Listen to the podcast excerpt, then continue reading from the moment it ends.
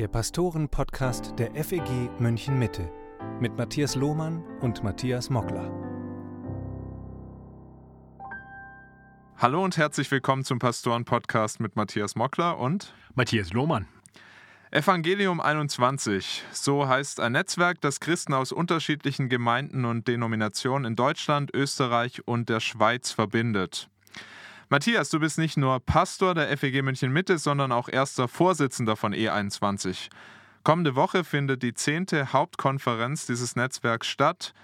Und ich dachte mir, das ist ein guter Anlass, um mal über deine und eure Arbeit dort zu sprechen. In der Selbstvorstellung auf der Homepage heißt es, Evangelium 21 ist ein Netzwerk von Christen, die ihren Glauben fest auf Jesus Christus gründen. Das trifft Gott sei Dank auf sehr viele Christen zu. Tatsächlich ist das ja die Definition eines echten Christen, dass er Christus vertraut. Was ist also so besonders an E21? Naja, ich denke, wenn man den zweiten Satz der Selbstvorstellung liest, dann wird manches deutlicher. Da heißt es, obwohl wir verschiedenen Kirchen und Gemeinden angehören, verbindet uns das uneingeschränkte Vertrauen in die Heilige Schrift sowie eine reformatorisch ausgerichtete Theologie. Oder wenn ich es äh, vielleicht nochmal anders äh, zusammenfassen kann, würde ich es vielleicht an vier Themen festmachen, die uns besonders prägen. Bibeltreu, das heißt entsprechend des Selbstzeugnisses der Schrift, dass wir wirklich darauf vertrauen, dass die Bibel völlig vertrauenswürdig ist, in allen ihren Aussagen zuverlässig, das autoritative Wort Gottes. Denn bibeltreu wird heute ganz oft verwandt für alles Mögliche, aber für uns heißt bibeltreu, die Bibel ist ohne Irrtümer und Fehler. Zum zweiten evangeliumszentriert, das heißt das Evangelium vom stellvertretend für Sünder gestorbenen und siegreich über Tod und Sünde auferstandenen Rettern und Herrn Jesus Christus ist die zentrale Botschaft der ganzen Bibel und sollte deshalb auch zentral sein für alle Aspekte des christlichen Lebens und der christlichen Gemeinde. Drittens, wir sind theologisch reformiert. Wir sehen die fünf Solas, die in der Reformation hochgehalten wurden: Sola Scriptura, Solus Christus, Sola Gratia, Sola Fide, Soli Deo Gloria, als sehr gute Zusammenfassungen tiefer biblischer Wahrheiten, die unser Denken, unser Handeln prägen. Und wir sehen, dass das gerade in der deutschen Theologie in den letzten 100, 200, 300 Jahren vielleicht etwas zu kurz gekommen ist. Das ist ein Schwerpunkt. Und viertens, wir sind gemeindefokussiert. Wir sehen die Gemeinde wirklich als den zentralen Ort für christliches Wachstum, für christliches Leben. Und deswegen ist alles, was wir tun, stark auf die Gemeinde hin ausgerichtet. Netzwerke wie E21 entstehen typischerweise erst wenn über eine gewisse Zeit der Leidensdruck immer größer geworden ist, sodass dann irgendjemand aufsteht und sagt, jetzt müssen wir wirklich was tun. Gab es so einen Moment auch in der Gründung von E21? Wie ging die Arbeit los? Ja, nicht wirklich. Tatsächlich war es so, dass ähm, ich in Gesprächen schon zu der Zeit, als ich noch gar nicht hier in München war, immer wieder auf Pastoren und Theologen gestoßen bin, die das Gefühl hatten, sehr alleine zu sein mit diesen theologischen Positionen, die ich gerade als bibeltreu, evangeliumszentriert, theologisch reformiert und gemeindefokussiert beschrieben habe, und sagten, da, da brauche ich mehr Gemeinschaft. Äh, und das war eigentlich der, der Hintergrund, so entstand das alles, dass wir gesagt haben, lasst uns mal äh, zusammenkommen mit denen, die so denken. Und das heißt, ich habe 2009 ähm, Leute eingeladen, die ich kennengelernt hatte, äh, die sich untereinander teilweise noch nicht kannten um einfach einander zu ermutigen, Gemeinschaft zu haben, uns auszutauschen, füreinander zu beten. Und diese Zeit war so gesegnet, dass wir gemerkt haben, Mensch, wir wollen anderen Anteil daran geben. Äh, wir haben auch gemerkt, wir sehen hier ein echtes Defizit in der Gemeindelandschaft in Deutschland, in der theologischen Landschaft in Deutschland.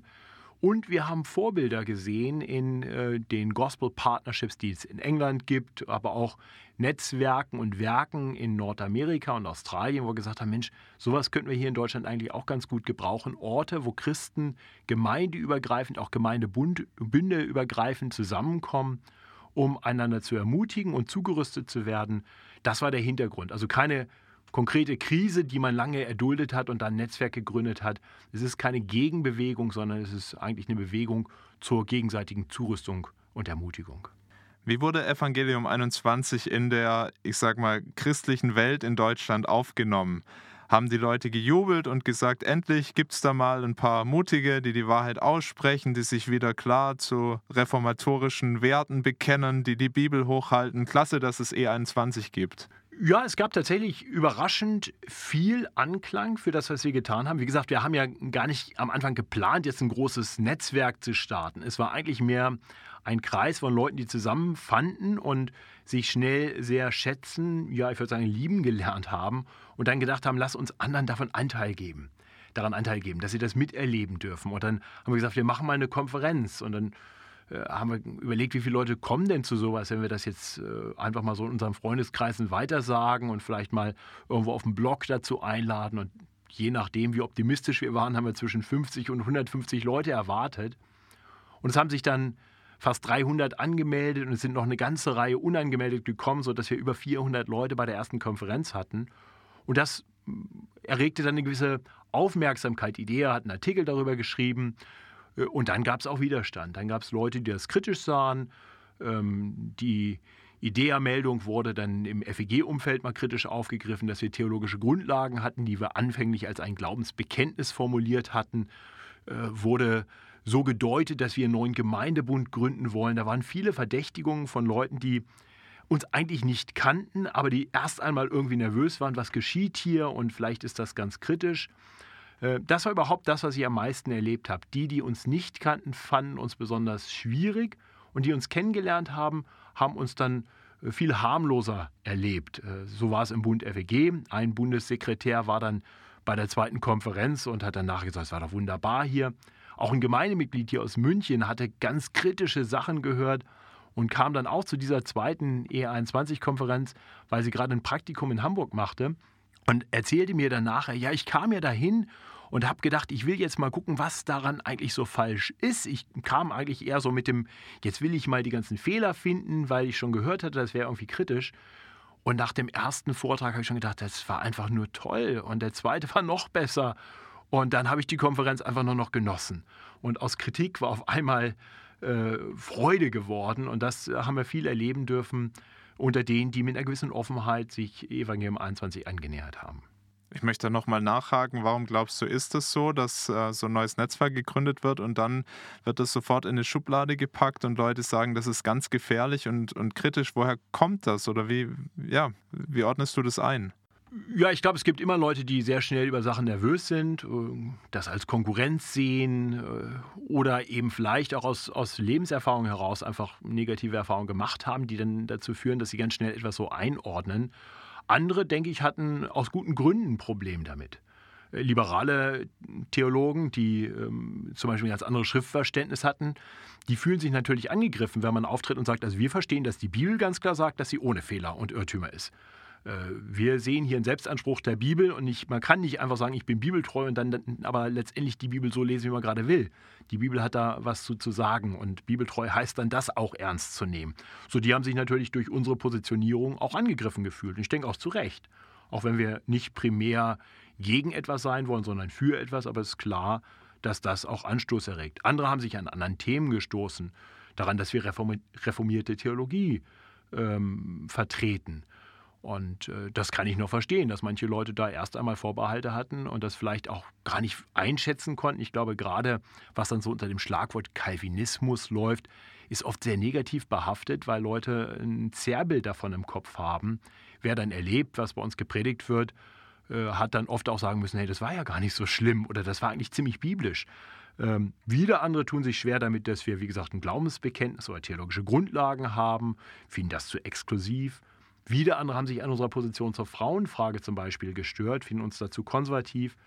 Und es gab Widerstand von Leuten, die sehr stark für Pragmatismus im Gemeindebau geworben haben und äh, schwierig fanden, dass wir den Pragmatismus doch in Frage stellen und sagen, nee, die Bibel sagt uns, wir Gemeinde bauen. Nicht das, was gerade funktioniert, wird gemacht, sondern das, was Gott sagt. So und so kann ich verstehen, dass manche Kritik äh, auch sehr berechtigt war äh, aus der jeweiligen Sichtweise der Kritisierenden.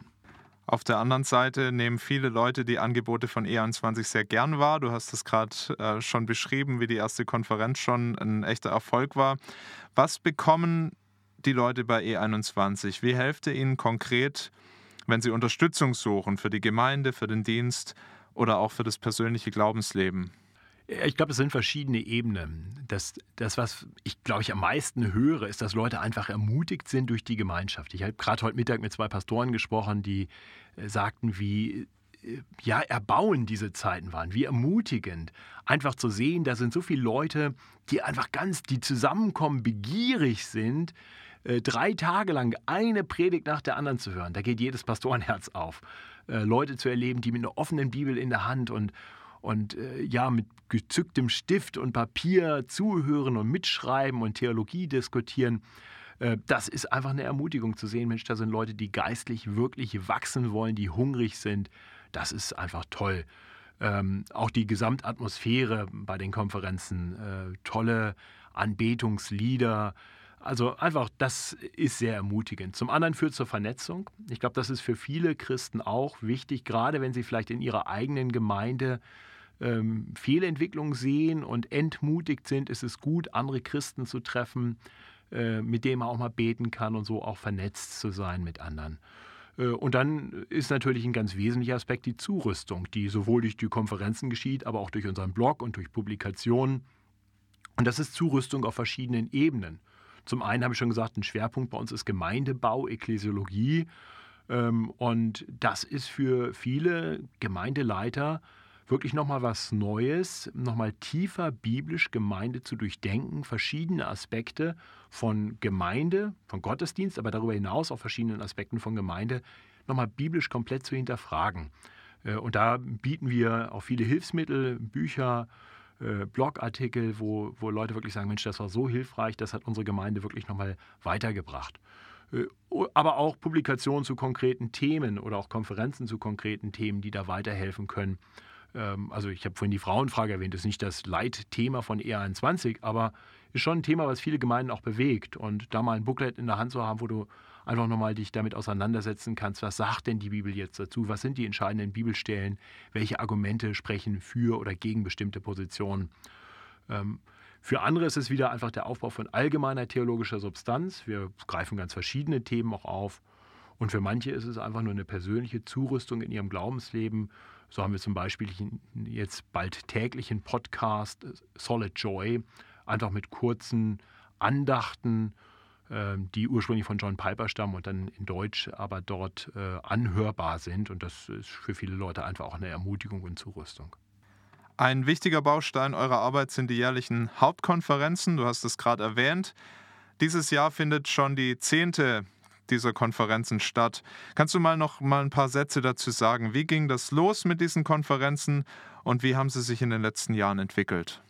Ja, die erste Konferenz war wirklich äh, in gewisser Weise so der Gedanke, wir wollen mal schauen, ob das, was uns ermutigt, auch andere ermutigen kann. Und äh, wir dachten, Mensch, wir sind wenige und wahrscheinlich gibt es auch nur wenige, die diese theologischen Positionen in Deutschland noch vertreten. Aber lass doch mal schauen. Und das heißt, wir haben eigentlich gesagt, wir rufen mal und laden mal laut ein und gucken, wer zur Party kommt. So war die erste Konferenz. Äh, und wir haben sie bewusst äh, zu einem Gemeindebau-Workshop gemacht. Das heißt, wir haben zusammen mit Nine Marks Ministries eine Konferenz gemacht, wo wir sehr stark einfach das Thema Ekklesiologie ins Zentrum gestellt haben. Das war der Anfang, so ging es los. Äh, wir haben dann im Vorfeld der Planung der Konferenz äh, schon die Möglichkeit bekommen, John Piper und Don Carson einzuladen, was natürlich äh, klasse waren. Zwei sehr weltweit sehr bekannte Redner. Und deswegen war dann die zweite Konferenz 2012 wirklich eine sehr große Konferenz. Ich glaube, wir hatten 1100 Leute da. Das war natürlich sehr bewegend. Und dann gab es eigentlich diesen Wunsch, Mensch, das muss es nächstes Jahr wieder geben. Und dann haben wir Jahr für Jahr solche Konferenzen gemacht. Später haben wir sie dann äh, auch dezentral angeboten, haben Regionalkonferenzen gestartet, nicht ganz so groß, sondern bewusst mehr regionale Vernetzung auch fördernd. Äh, und die Hauptkonferenzen äh, entwickeln wir gerade weg vom jährlichen Rhythmus.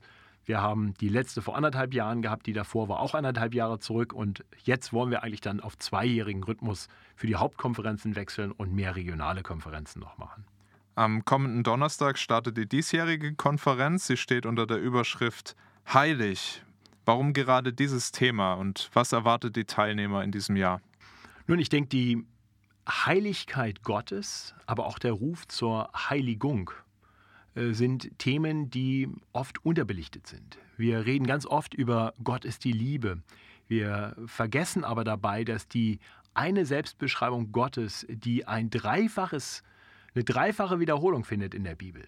Heilig ist. Gott ist heilig, heilig, heilig. Und ich glaube, wenn wir die Heiligkeit Gottes klarer in den Blick bekommen, dann leuchtet das Evangelium noch heller. Weil vor der Heiligkeit Gottes unsere Sündhaftigkeit noch dunkler erscheint. Und dann zu sehen, dass ein heilig, heilig, heiliger Gott sündige Menschen annimmt in Liebe und Gnade, das äh, macht wirklich froh und dankbar. Äh, von daher glaube ich, das Thema die Heiligkeit Gottes ganz wichtig. Und das Thema Heiligung natürlich auch, denn Gott möchte, dass wir ihm ähnlicher werden, dass wir immer mehr so sind, wie er ist. Äh, und auch das kommt manchmal zu kurz. Auch gerade in unseren Kreisen, in sag mal, den, den sehr theologischen Kreisen, in den reformierten Kreisen, wo wir sehr stark die Gnade Gottes betonen, ähm, denke ich, ist es auch wichtig, immer wieder zu sagen, ja, wir sind gerettet aus Gnade allein. Wir müssen uns unsere Erlösung nicht verdienen. Aber das Wissen um die Erlösung, die Gott uns geschenkt hat, sollte uns verändern. Und dazu wollen wir in dieser Konferenz auch bewusst aufrufen. Deswegen haben wir ähm, Referenten eingeladen, die diese Themen mit uns durchdenken werden. Wir haben zwei internationale Redner da, Michael Reeves, den Prä Präsident der Union School of Theology in Wales und ehemaligen theologischen Leiter der, der Studentenarbeit in England, UCCF, und Stephen Nichols, der äh, mein erster Dozent im Seminar war, im Seminary war äh, und inzwischen akademischer Leiter bei Ligonier ist und auch äh, Leiter des Reformation Bible College. Also zwei wirklich ganz, ganz klasse Theologen, äh, die uns gerade zum Thema Heiligkeit Gottes äh, viel lehren werden. Und dann werden verschiedene deutsche Prediger durch den zweiten Petrusbrief predigen. Ein Brief, der das Thema Heiligung auch stark im Blick hat, von der Heiligkeit Gottes herkommend. Äh, und ich glaube, das wird eine ganz tolle Konferenz, die leider nur digital stattfinden kann. Und das bedauere ich sehr, weil ich ja vorhin schon gesagt habe, diese ganze Atmosphäre bei der Konferenz, dieses Miteinandersein für drei Tage, das wird uns sehr fehlen. Ähm, wir werden versuchen, ein bisschen was zu transportieren von der Atmosphäre, indem wir die sehr guten Arche-Musiker wieder da haben werden, die uns auch online mit guter Musik versorgen werden. Und ich denke, die Vorträge werden äh, sehr gut. Und so hoffe ich, dass man auch von zu Hause am Computer doch Anteil nehmen kann. Genau. Manche stören sich dran, dass als Hauptredner immer Leute aus dem englischsprachigen Ausland eingeladen werden. Auch diesmal wieder, du hast es gerade gesagt, warum macht ihr keine Konferenzen mit nur deutschen Predigern? Nun, tatsächlich hören wir diese Anregung auch immer mal wieder, aber dann stellen wir auch fest, die Leute wünschen sich diese internationalen äh, Redner, weil das einfach tolle Prediger sind, hervorragende Theologen sind. Davon brauchen wir in Deutschland einfach noch mehr. Wenn ich vergleichbar gute Leute hier in Deutschland hätte, würde ich die Konferenzen sicher auch sehr gerne nur mit deutschen Rednern machen. Wir fördern Nachwuchs. Wir werden auch dieses Jahr wieder einen, einen, jungen Prediger dabei haben, Anfang 30, ist der Rudi Tissen aus der EFG Unna. Wir werden zum ersten Mal auch als Referent den Michael Wiche dabei haben, FEG-Pastor aus Worms. Zwei jüngere Männer, die wir ganz bewusst auch fördern wollen, wo wir sagen, das sind so zukünftige Prediger und von denen wünschen wir uns noch mehr. Äh, das heißt, wir haben deutsche Prediger und wir freuen uns, dass ein Christian Wegert jedes Mal predigt. Ich denke, das ist auch ein, eine große Freude und Genuss, einen solchen Mann dabei zu haben. Aber wir sehen halt auch, dass uns die internationalen Redner wirklich bereichern. Ähm, bei den Regionalkonferenzen machen wir aber teilweise dann auch Konferenzen ganz bewusst nur auf Deutsch, ohne internationale Redner. Und es kann auch gut sein, dass wir mal eine Hauptkonferenz machen, nur mit deutschen Rednern. Schauen wir zum Schluss noch nach vorne. Wo möchtet ihr Evangelium 21 hinentwickeln? Gibt es eine Vision für die Arbeit der nächsten Jahre? Wir haben tatsächlich äh, vor anderthalb Jahren äh, zusammengesessen und darüber nachgedacht, was kommt als nächstes, wie machen wir weiter und haben mal überprüft, was haben wir denn bisher getan, was war am Anfang so unsere Vision und haben festgestellt, unsere Vision hat sich nicht grundlegend verändert. Wir wollen eigentlich das, was wir bisher tun, auch weiter tun. Gleichzeitig gibt es sicher einige Bereiche, in denen wir mehr investieren wollen. Der Bereich der Medienarbeit, der neuen Medien, ähm, wahrscheinlich stärker auch noch Podcast-Formate, vielleicht auch Videoformate anzubieten. Wir wollen stärker in die regionale Vernetzung gehen. Äh, nicht nur das eine große Event, sondern eben mehr Regionalkonferenzen. Auch mit der Hoffnung, dass daraus vielleicht nochmal ganz neue Impulse hervorgehen können für Gemeindegründungen, für Gemeindereform, nicht, dass wir als Evangelium 21 selber Gemeinden gründen wollen, aber vielleicht dadurch, dass wir Menschen zusammenbringen mit einem ähnlichen Anliegen doch sowas auch fördern können. Das wäre schon auch ein Wunsch. Das war der Pastoren-Podcast. Und wenn du ihn rechtzeitig gehört hast, dann kannst du dich noch anmelden zur diesjährigen E21-Konferenz. Sie findet statt vom 22. bis 24. April. Die Details findest du auf der Internetseite www.evangelium21.net.